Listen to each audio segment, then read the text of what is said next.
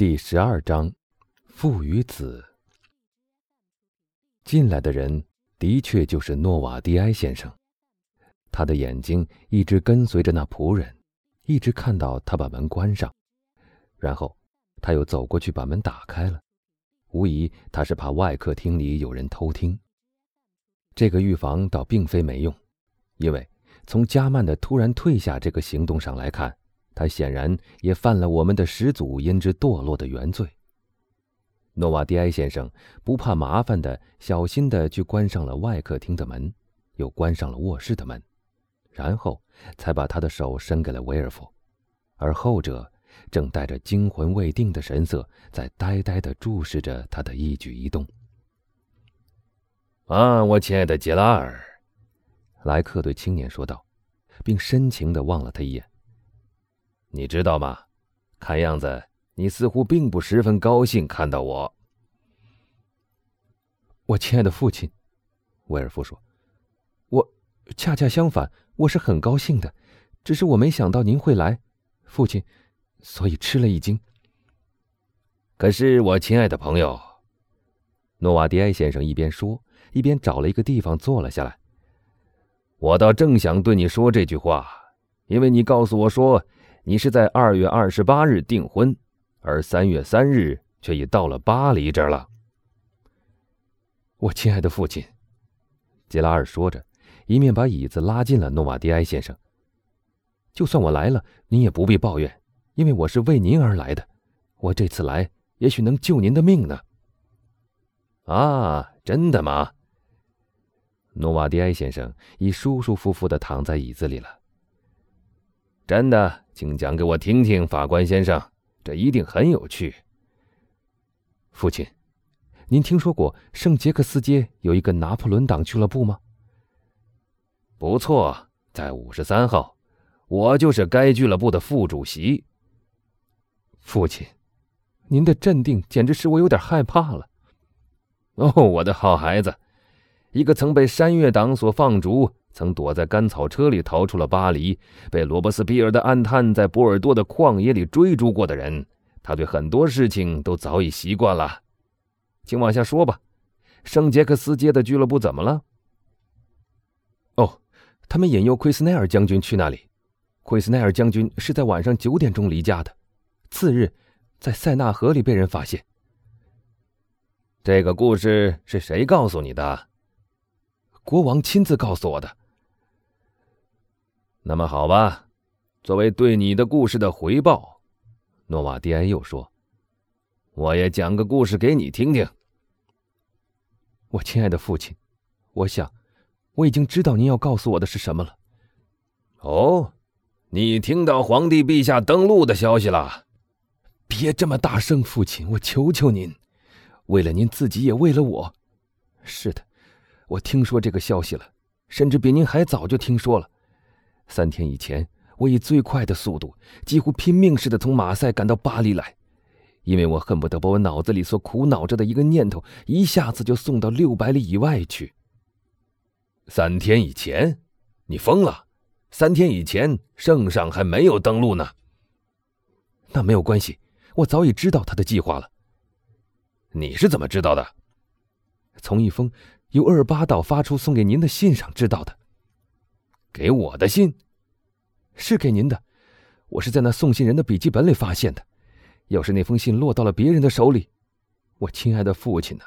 您这个时候大概早已被枪毙了。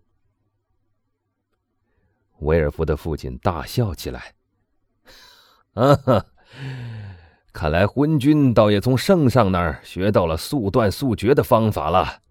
枪毙，我的好孩子。”你这个刑罚执行的太快了吧？你所说的这封信在哪儿？我非常了解你的为人，我想你是不会让这样一件东西随便乱扔的吧？我把它给烧了，就怕留下只字片言，因为那封信简直就是您的判决书，而且还会断送你的前程。”诺马迪埃说道。“是的，这一点我倒不难理解。”既然有你来保护我，我就什么都不必怕了。我不仅仅是保护了您，先生，我救了您的命。是吗？哎，事情真是越来越戏剧化了，请你再说说看。我得再回到那个圣杰克斯街的俱乐部话题上去。看来这俱乐部倒颇使警务部头痛。那他们为什么不再仔细的搜一搜呢？他们会找到。他们没有找到，但他们已经有线索了。不过那是老生常谈。这句话的意思我知道的很清楚。当警务部没有办法的时候，他们就宣称已经有线索了。于是政府就耐心的等着，直到有一天，他们说像一溜青烟一样，那个线索失踪了。不错，但他们找到了一具尸体，奎斯奈尔将军被害了，而在世界各国，他们都称那是一次谋杀。谋杀？你是这样认为的吗？诶。根本没有任何证据可以证明将军是被谋杀的呀！塞纳河里每天都可能捞到死人，或是自己跳下去的，或是因为不会游泳而淹死的。父亲，您知道的很清楚，将军并不是一个会因绝望而跳水自杀的人。大正月里也不会有人在塞纳河里洗澡。不不，不要弄错了，这次的死明明是一次谋杀。这是谁定性的？国王亲自说的。国王，我还当他是一个哲学家，能懂得政治上并无谋杀这件事呢。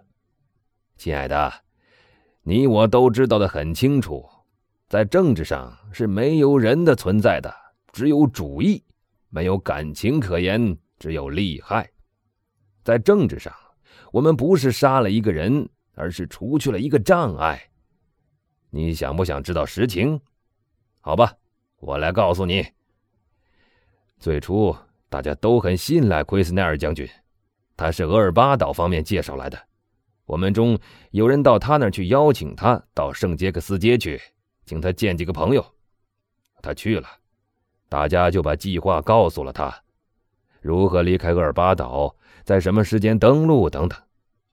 当他知道了详情以后，他回答说。他是一个保皇党。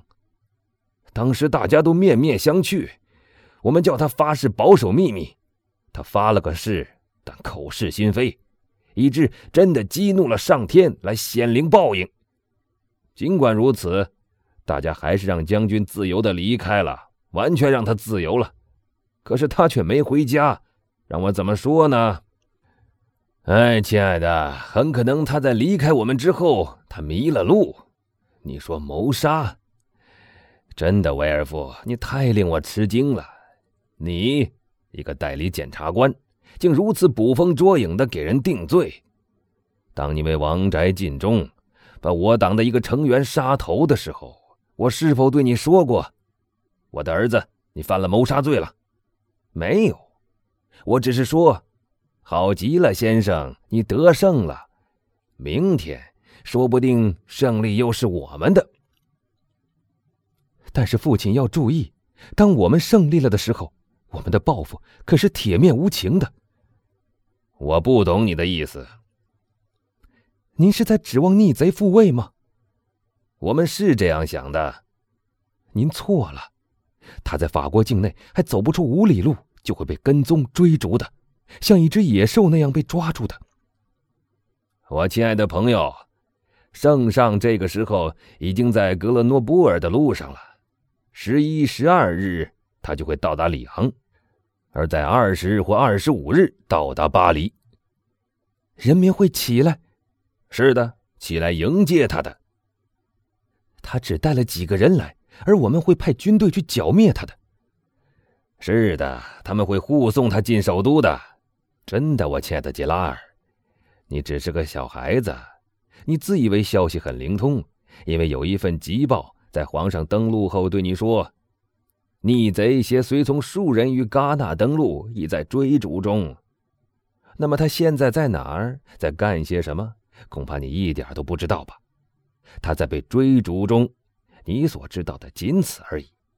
妙极了，像这样，他们可以不费一枪一弹就把他直追到巴黎来。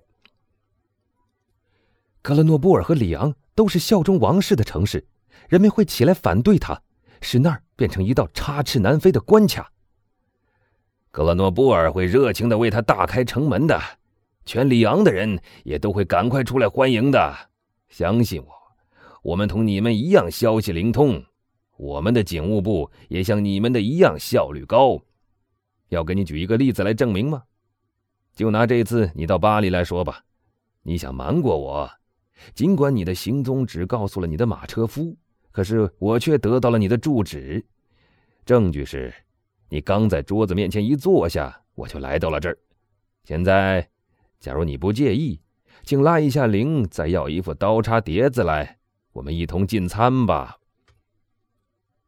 真是这样，威尔夫惊奇的望着他的父亲回答：“你们的消息看来的确很灵通。”“哼，事情很简单，你们当权的人所拥有的只不过是金钱能收买到的东西。”而我们在野的人却可以得到由信仰所激发的一切。